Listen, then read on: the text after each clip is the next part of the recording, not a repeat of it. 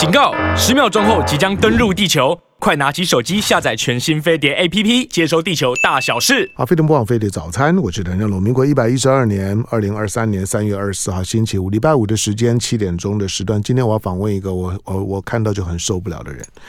好，那他是我的本本家了哈，他叫唐玉书。呃，姓唐的。我也不能说很少，但其实也不多啊。他基本上就不算是个很大的姓啊。偶尔啊，你会碰到一些姓姓唐的，好吧？那呃，在在在我的工作的圈子里面呢，大概大概姓唐的最有名的就唐湘龙了，再来大概就唐玉书了吧。好了，开开玩笑的，我们两个自我自我吹捧一下。但是我为什么很很受很受不了唐玉书？就是呃。我看到唐玉书的时候，不管我有没有访问他，我每次看到唐玉书，我访问唐玉书的时候呢，我都要重新确定一下他现在的 title 是是什么。然后每每次谈的内容都不重复，你也没有没有没有办法做重复，因为他每次都都是用新的工作的头衔来的。上回来我记得是打输了，我们还稍微聊聊了聊了一下，聊聊的还蛮蛮感人的样样子，就是很励志奋奋发的励志故事。那。这次来呢，我就不太懂了。我还特别问了一下说，说这应该是新工作吧？他说对，去年去年十一月。那换成到这工作才才四个月。对，好了，你先先打打招呼好了。好，这个尊敬的本家哥哥，最有名的唐大哥。没有，我我们是开玩笑的。好，来，还有各位听众朋友，大家好。你职场的工作，我简单算下来的话，你一个工作平平均下来不不不不可能做一年啊。如果对用我的年纪换算的话，因为我今年十八岁嘛，嗯、然后这是差不多对，这是我第二十五个工作了，嗯、对，所以大概对啊，如果用我的年纪来算的话，从零岁开始工作，嗯、大概一个工作不超过两年。你的你的感感情生活也是这样子吗？啊，没有，我感情生活我这个非常专情的。我不相信，就基本上这种的这种的，就是说对于对职场的不耐烦，他大概也也都会表现在感情上上面，就是有那种男人不耐症。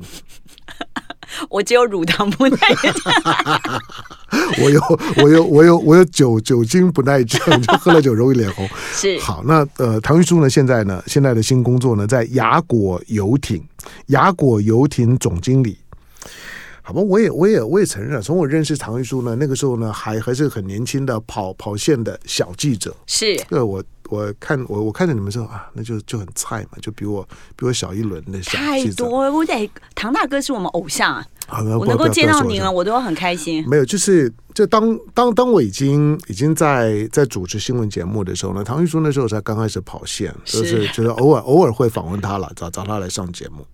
所以那样在这么长的时间，从小鸡但之后，我看到你的你的职场的转换。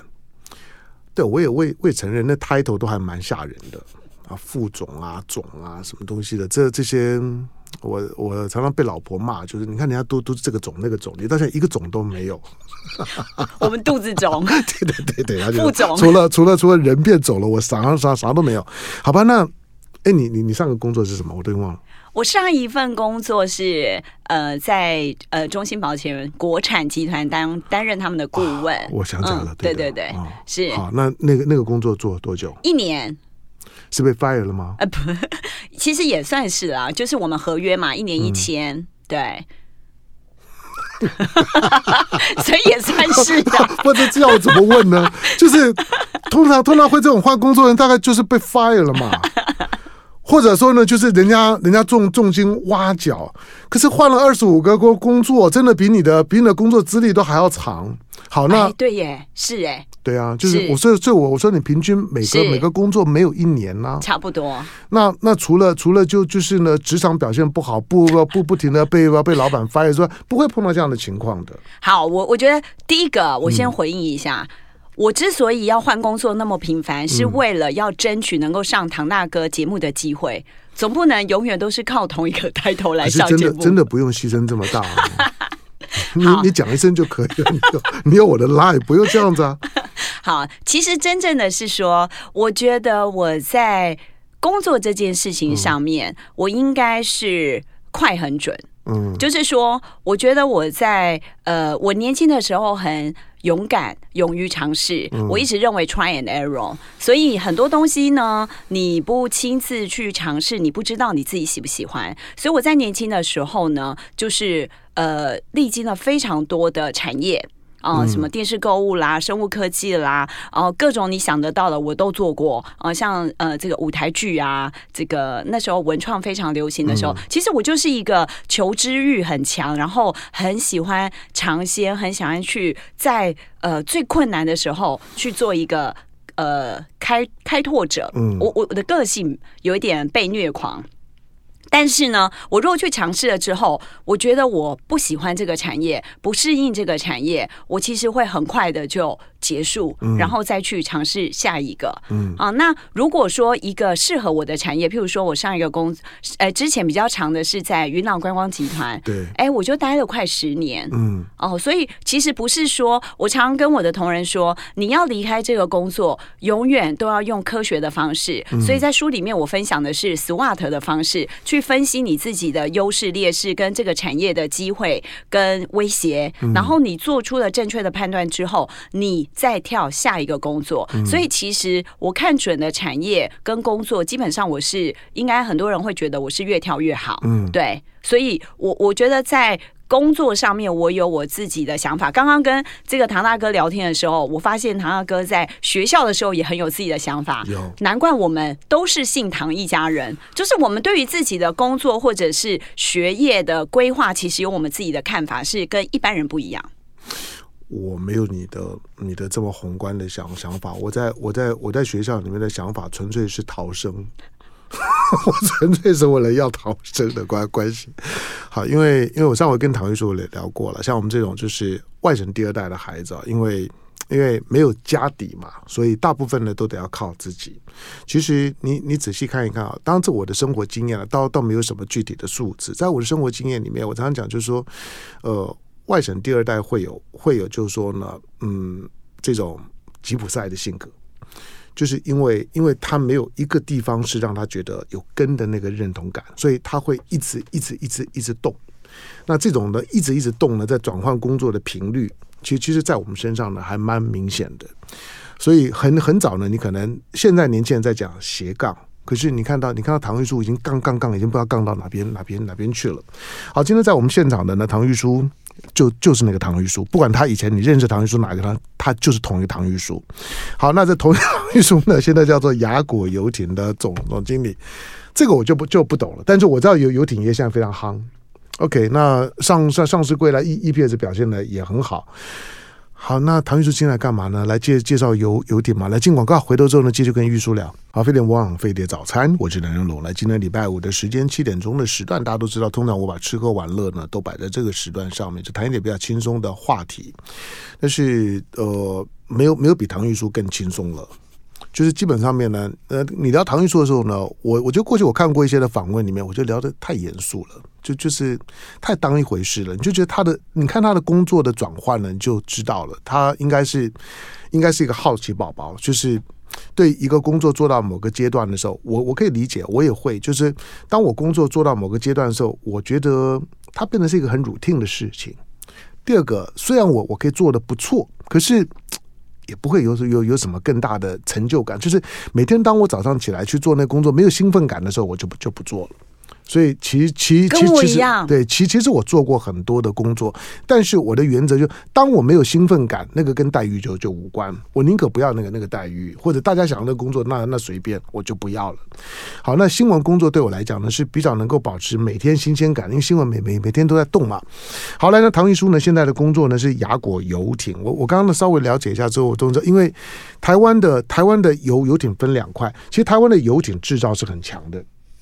很多国际的富豪都把他的游艇的订单呢下在台台湾，台湾的造船业造大船没啥本本事，造游艇那很厉害，包括因为游艇还包括了装装潢装修的部分，那种的奢华感让许多的富豪把他的游艇呢下在台湾。好，但是今天我们要讲的呢不是游艇的制造业，而而是海上的娱乐业，海洋娱乐这件事情。呃，这几年的时间，我注意到了，就是尤尤其从六年国建，当当初推六年国建，我想我想玉玉书记得，六年国建的时候呢，开始建两个游艇码码头，那个游艇码建的时候呢。因为它不是六年国建的主体项目，所以没有什么注意。我也会觉得建游艇码头会不会太奢侈了一点？以为以为自己是谁？可是今天来看呢，那些的游艇码头呢，就把台湾的海洋娱乐慢慢的就带起来了。现在如果你去几个游游游艇码头，你就发现那个游游艇码头的船席是不够的。所以呢，台湾的海洋娱乐呢已经上来了。那雅果在干什么？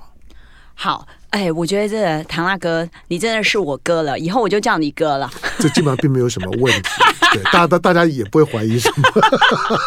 对，呃，我我觉得您刚刚真的完全这个一语中的哦，而且呃分析的非常的透彻。制造业我们目前没有去呃涉足，因为台湾的游艇制造业已经是亚洲第一，全世界第四哦。那我们在做的是什么呢？我们做的是一个呃推广。海洋休憩产业链的发展，那这个产业链呢，其实就从海上一路到陆上，全部都是这个呃一条龙的服务。嗯，好，那怎么说呢？第一上到陆上，对，嗯，那第一个呢，就是说这个码头一定要布件嘛。啊，那我们目前呢，亚果有的码头是在台南安平、在高雄跟澎湖，嗯，而且呢。呃，我们从除了澎湖是一点零版本以外，也就是用我们目前大家常常看到的这样子码头的建造工法，因为台湾其实对于码头建造真的经验不足，嗯，所以我们那时候也是用一点零，也就是上面是那个水泥的做法。那水泥的做法呢，不仅不美观，更重要的是它不环保。而且呢，它的岸水岸电呢都是拉很长很长的延长线啊。那我们后来呢，在台南的时候，我们就引进了国外的建造码头的技术。哦、呃，除了呢它非常的美观以外，它的材质全部都是环保材质。哦、呃，现在 ESG 非常的重要嘛，嗯、所以呢，呃，此外我们呢也引进了呃 APP 这个五 G 在高雄的部分，嗯、也就是岸水岸电的部分呢，它直接用。A P P 它就可以把你用了多少水、用了多少电，就传到这个船主的 A P P 上面，那就直接进行多元支付的扣款。所以其实，呃，我们现在台湾的码头呢，已经到了三点零的版本，这也是我们一直努力在做的，就是把国外的一些相关的经验跟技术带来台湾。好，那除了码头以外，那当然就是泊位。泊位的部分呢，呃，高雄。它呢，目前是八十七个泊位，感觉已经很大，因为硕大就是美嘛。只是很可惜，现在呢，很多游艇进不来，所以它哎显得相对比较空一点。但是如果各位听众朋友有机会到台南安平，我们六十二席泊位停的满满的，而且呢，未来全区发展完成是一百九十席的泊位，你可以想象那样子的一个场景哦，就是像在国外迈阿密一样哦，有将近两百艘豪华的。游艇就停在码头上，好，那当然它带动的就是船艇上面，它可以有餐饮的服务，你可以租这个游艇出海去开 party，然后开这个哎来一个非常浪漫的 fine dining 啊，或者是呢这个 team building 啊，各种的这个海上休憩活动，或者是跳岛的这个游艇的游程，我们都有推。也就是说，你可以从台南出发，然后呢。到这个澎湖有将近九十个岛屿嘛，嗯、那它有很多的岛都非常的漂亮秘境，你就可以去做跳岛的玩法，或者是到海上去做海钓。其实海上的游程是非常的精彩跟丰富的，所有你在路上可以做的，通通都可以到海上去做。包括呢，我们有人在诶游艇上办音乐会，呃，办走秀，办这个法说会，啊、呃，办这个呃企业招待会等等，通通都可以办。好，那这个是这个跟你们租船吗？哎。当然，台湾做这个游艇服务业的越来越多。那如果以雅果俱乐部的会员来说，就是跟我们租船。那我们自己本身呢，拥有十一艘各式各样、不同大大小小的这个游艇，包括帆船。所以我们拥有全台湾最大的营业用的游艇，它是八十尺，同时可以有四十个人出海。那当然，我们也有十人以下呢，这个诶。挑战风速、挑战海洋，非常刺激的帆船。所以就是看我们的会员有什么样的需求，他就可以按照他的需求跟目的来租我们不同的游艇。或者、嗯、不管是为了运动，或者是要要玩。就是雅雅果这边的船都有准备，是、嗯、对。那除了船艇以以外呢？当然，我们刚刚讲了，嗯、以一个游艇城来说，跟国际接轨的游艇城来说，嗯、你还要有陆域。陆域的规划包括有会员度假中心，嗯啊、呃，然后呢，要有一个顶级的会所，还要有呢这个呃 villa 啊、那我们的 villa 呢是。独栋 villa 的前面就是两个游艇的泊位，嗯、所以就完全就是仿照国外的一个设计跟这个海洋的生活啦。嗯、那当然还要引进五星级的饭店，所以我目前引进的是 Beyond、嗯、Tree 啊，它的 Ensana Hotel 的这个品牌哦。那所以它完全就是符合了国际游艇城、游艇港的一个需求。嗯、那我们举一个例子啊，很多人都会觉得说，嗯，游艇就是有钱人玩的。其实我觉得不能。这样看，嗯，他可以当做，我觉得就是要这样子看，他就是有钱人玩的。我周围在玩玩游艇的，每次在跟我炫的，都都都是这这些人啊。好，他他们真的不知道贫穷真的限制了我的想想象，我就是没有没没有办法想象。他们邀我，我也不好意思去。我觉得我会不会去扫人家兴呢？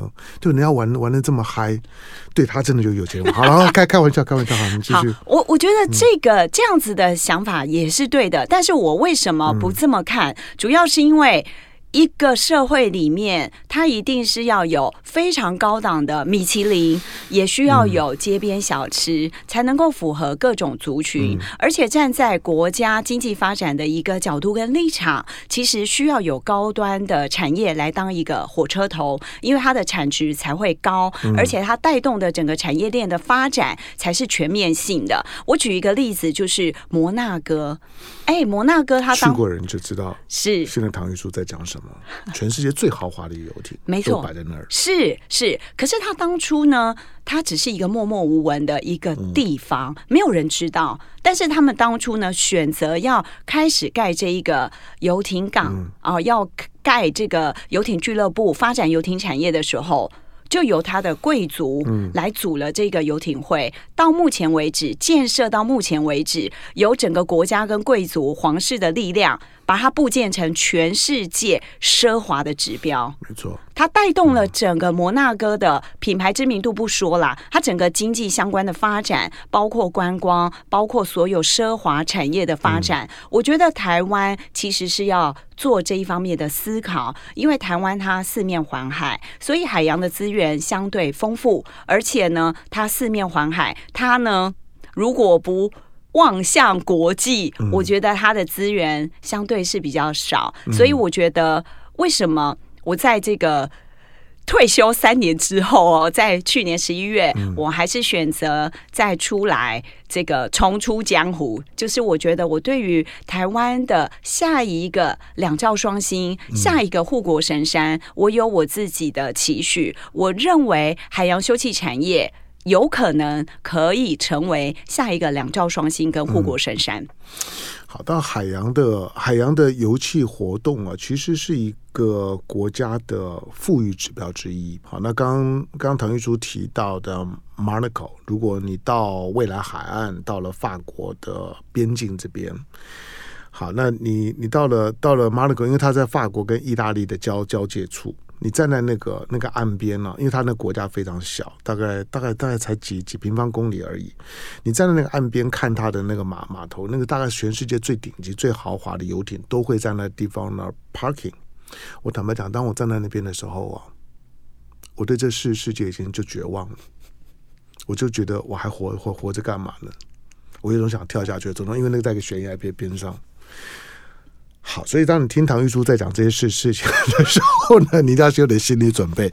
好，那你刚刚讲雅雅果，所以雅果你们也经营码码码头，是我们经营码头，嗯、而且呢，全世界所有的游艇会，嗯、包括摩纳哥，它都是一个游艇会，只有一个游艇码头。嗯，但是我们已经有三个游艇码头了，嗯、因为台湾澎湖、对。安平跟高雄，高雄。嗯、那原因是因为台湾当然相对小啦，嗯、再来就是台湾虽然四面环海，但是呢，我们有东北季风，嗯、我们在台湾海峡这边又有黑潮，所以其实嗯。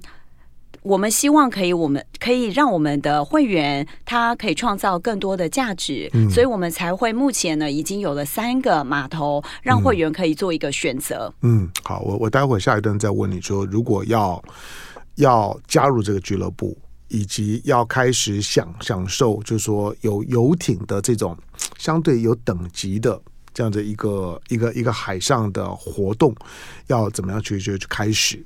那怎么去规划？可是你们的游艇大大小小小大的，你刚刚说八十尺，八十尺是什么概念？大大大部分人坐船的第一个想到说会晕船嘛？船船上当然 deco 啊等等，我我相信大概大概都很不错，但是会晕晕船吗？怎么样的人适合可以玩，或者有没有人不适合的？好。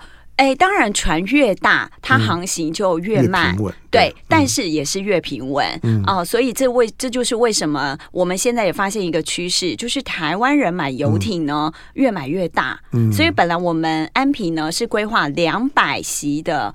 游艇泊位，结果现在我们缩成一百九，因为我们增加了八十尺的一个泊位。嗯，好，那为什么要买大的豪华的游艇？我们基本上这个一百尺以上，我们就叫 Super Yacht 啦。嗯、好，那八十尺到一百尺已经接近 Super Yacht，就是所谓的豪华游艇。嗯、那尤其我们的这个八十尺的亚猫，它是双艇的，双双艇就是下面有。哎，像脚一样，嗯、对对对，对，所以它其实会更稳。嗯，好，那我觉得刚刚您说的，有一些呃人可能不太适应海上的，他可能就可以选择相对平稳、比较大哦。那我们游艇都是算尺啦，好、嗯，那八十尺你去换算一下，它其实真的非常的大哦，也非常的豪华。呃，它的卖价呢是两亿元，所以它等于是一个会移动的豪宅。嗯，等于说呢，豪宅里面该有的配备它都有。它有房间，每个房间都是独立的卫浴，嗯、它有视听室，它有豪华的这个厨房跟客厅，全部一应俱全。嗯，好，那当然呢，甲板上也都可以当做它的露天的阳台。嗯啊，那不同的是，你的豪宅，你的 villa 可能呢就是哎。就是坐落在某个地方，你只能看某个地方的风景。嗯、那我们这样的 Super Yacht 不一样，你到哪里滑游行，哎，这个航行到哪里，哪里就是你家，哪里就是你的风景。嗯、所以我想，这是为什么那么多人会喜欢游艇的一个原因。嗯，对。那当然，您刚刚讲说这个享受海洋生活挑战的这些人呢，有冒险犯难精神的人，他就会选择帆船。帆船大概最适合是四到八个人，嗯。啊，那大家会做一个分工，所以我们现在很多会员呢，他会租我们的帆船来做所谓的 team building，嗯，因为他就可以来训练大家的团队合作、团队默契等等。好，那我们每一年呢，在十月的时候也会举办国际帆船比赛，嗯。啊，那就是希望可以鼓励这样子的一个冒险冒险泛滥的精神跟这样的一个体育赛事哦。那我们的总奖金呢是新台币一百万，也欢迎有兴趣的这个听众朋友，大家都可以来挑战。嗯、对，所以我觉得各种不同的需求，就是看这个你适不适应海上的生活。嗯、但是海上的生活是可以被训练的，嗯，是可以被训练的。嗯、对，所以呃，就是慢慢去增加你的时间，然后你去亲近。所以我们有很多的会员跟船主呢，嗯、他是没事的时候，他一样会上他的游艇哦、嗯呃，去泡茶。哦，去煮东西来吃，嗯、吃个泡面他都会去。哦，这个才是真正我们想要推广的海洋品味跟海洋休闲生活。嗯，对，台湾的海上娱乐呢，确确实是已经开始了哈。在过去不，这不只是海钓啦，或者到海上啦去看看鲸豚啊，这么的单纯。那整体来讲呢，亚洲的亚洲的海上娱乐的发展呢，是比欧美要来的晚。这跟文化是有关的。为什么说他们是海洋文明？就是你你如果你如果去去欧美，呃，一些靠海的国家或者是城市，他们有一艘自己的小小船，很普遍。所以你听到他们说：“哎，我呢，我呢，奶奶去哪？哦，他我我今天呢要开开船出去。”你也不要把它想得太太复杂。对他们来讲，那是生活的一部分。没有没有没有什么炫富啊奢华，那他生活的一部分。那亚洲呢？这十多年的时间呢，你先从大游轮看到了，就是过过去亚洲甚至没有大游轮，大大游轮出现在亚洲是这二十年的事儿。其实呢，比欧美确实是晚的。不过从大游轮开始之后呢，海上娱乐呢慢慢打开了，没有错。台湾的四面环海，可是我们过去其实并不亲水。整体来讲呢，海上的海上的娱乐活活动呢，是到最近这晚近的这两个世代的年轻人，我觉得才开始真的对海洋有一些的感情，同时愿意把海上的生活当作是他的娱乐的主体的部分。所以，不管是你看到的乌乌石港的附附近啦，或者是呢南部的这垦丁啊、绿岛这些地方，确实现在的年轻人的海上活活动呢，确实呢增加了很多。这个时候呢，对于游艇、帆船。他的想象或者说呢，呃，运用的呢能力呢就大幅的提高。好，在我们现场的呢，唐玉书啊，那呃，唐玉书呢现在的 title 呢是雅果游艇的总经理。我不鼓励他跟唐玉书学，我我说呢，任何一个当老板的最怕碰到两两种员工，一种是赶赶不走的，一种是留不住的。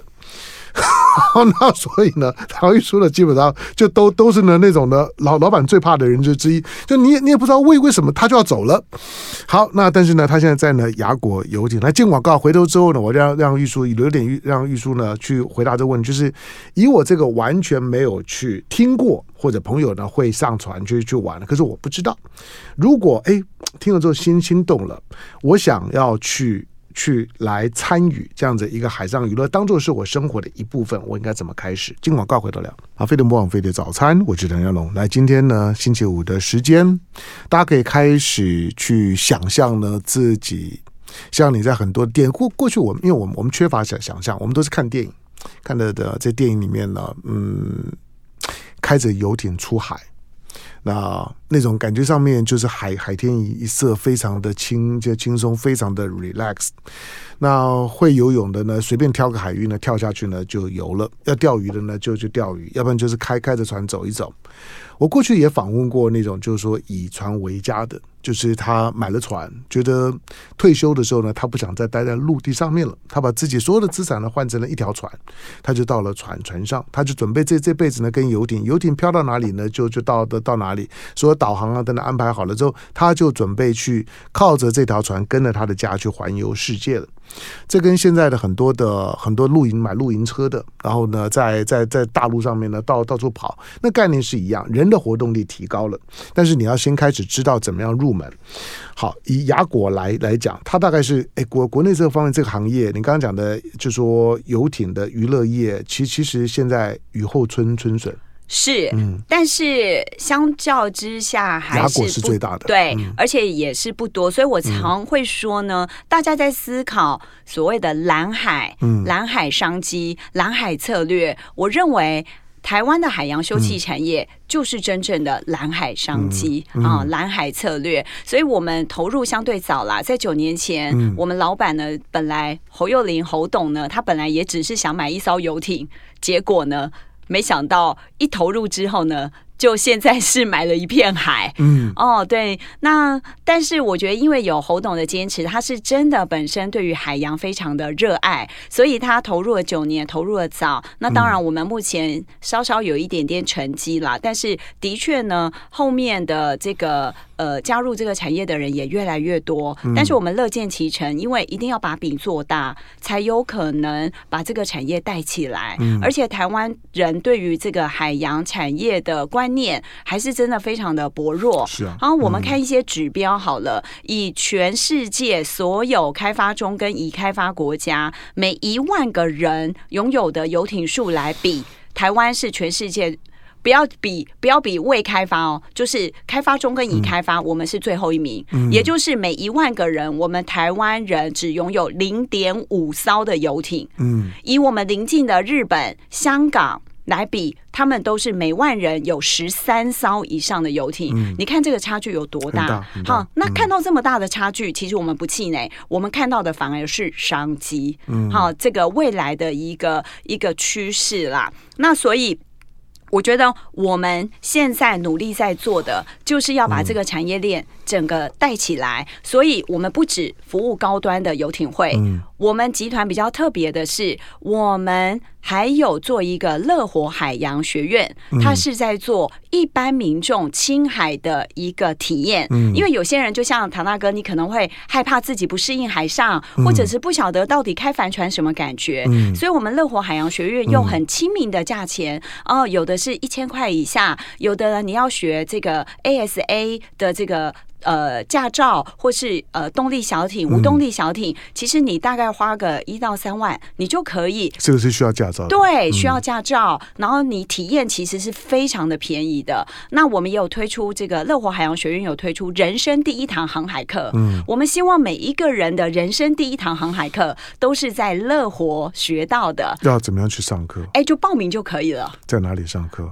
哎，在台南安平，台南安平。对，那未来我们也希望布点在高雄，嗯、还有呢澎湖的部分。然后，当然我们北部跟中部也很努力的在拓点当中。嗯、好，那我觉得这个是要让大家亲近海洋，成为一件很容易的事情，嗯、才有可能发生后面所谓的产业链的这个呃完整的提升啦。嗯、所以，我觉得这个是。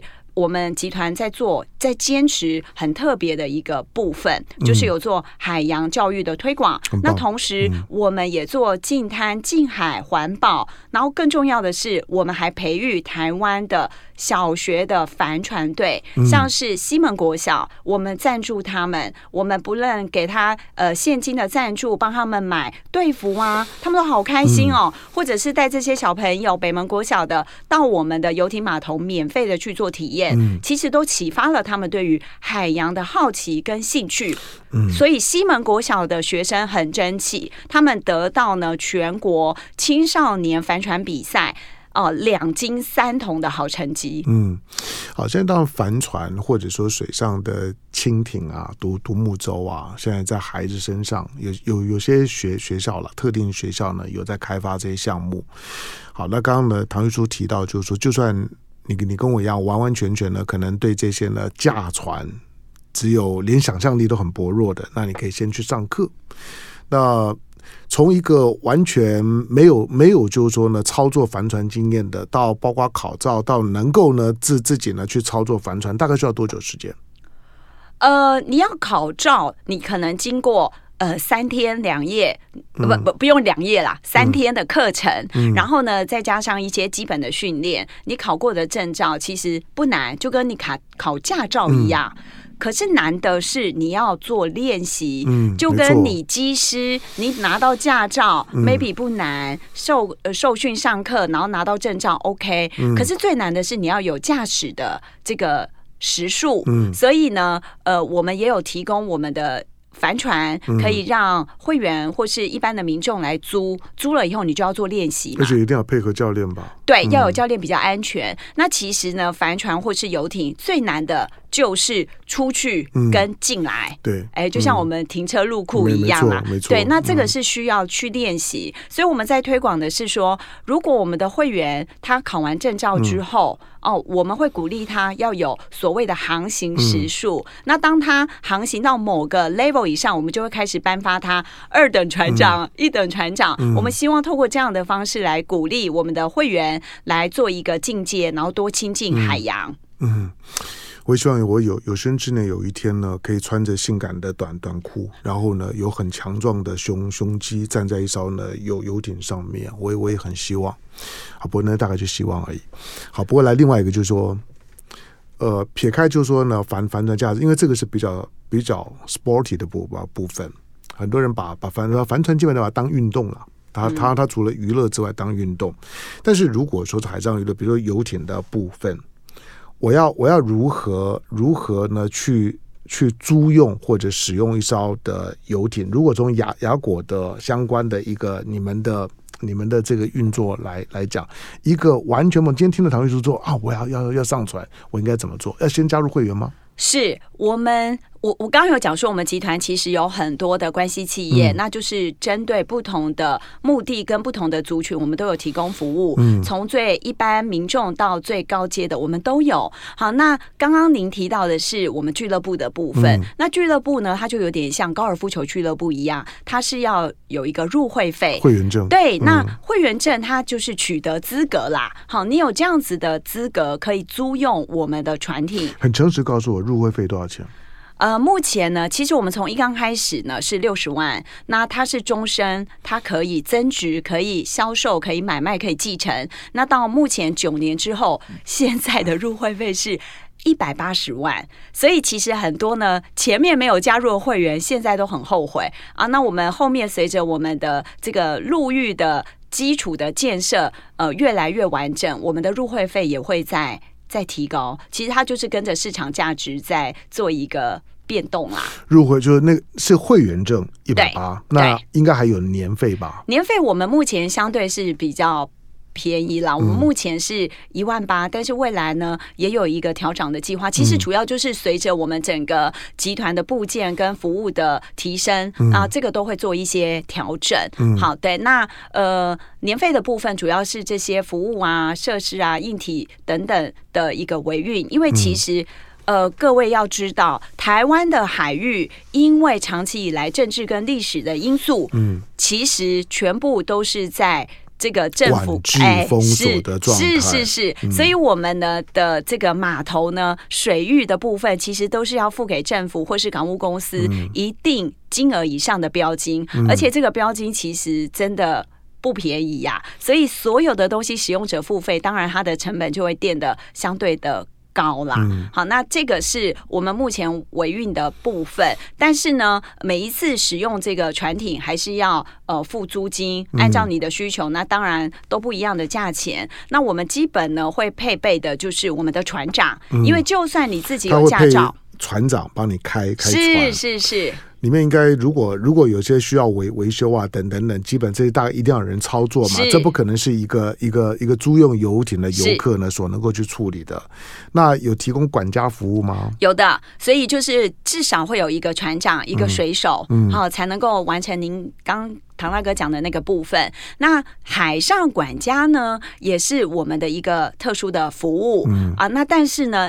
海管要不要上船，其实要看这个会员客人的需求啦。因为有些时候，我刚刚讲的船艇，它上面有呃现在的人数，如果超过，他可能会希望海管不要上去。但是他如果需要呢，海上管家在船上 serve 你啊，包括酒水啊、餐饮等等的服务啊，那我们的海管就会上去。那基本配备是一个人。如果你要增加，当然我们也都可以按照会员的需求来提供服务，这是没有问题的。所以您刚刚讲。讲的就是对于这些呃 high end 高端的客人的需求，嗯、我们俱乐部都可以满足他们的需求。嗯，对。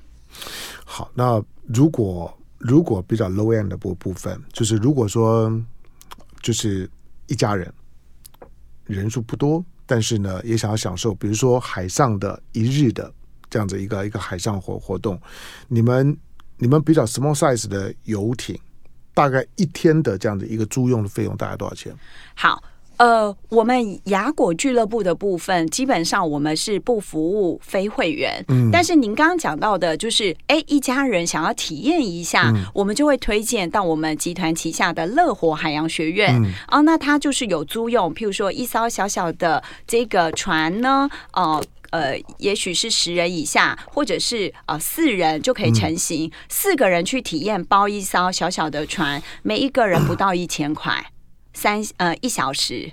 一小时，对。那如果你要再增加，当然就是费用再增加一点。嗯、我觉得相对于国外，其实是真的很便宜的。嗯、那如果是租一艘船、租一艘游艇出去体验一下一小时啊、呃，然后十人的话，嗯、在乐活海洋学院呢，它有一个 package 是只要一万块，一万块，对对对，那是一小时嘛？对对对对对，一万块，这个是体验一下。嗯，嗯，好，当然，嗯，那。这些出海的话，因为一定一定需要有关于驾驶啊、执照啊，要不要？要不要？还有保险，对，这些都都都很多保保险。是。那这里面呢，还包括了，就是说呢，水呃水电这些也都在里面，对，全部都含在里面。对。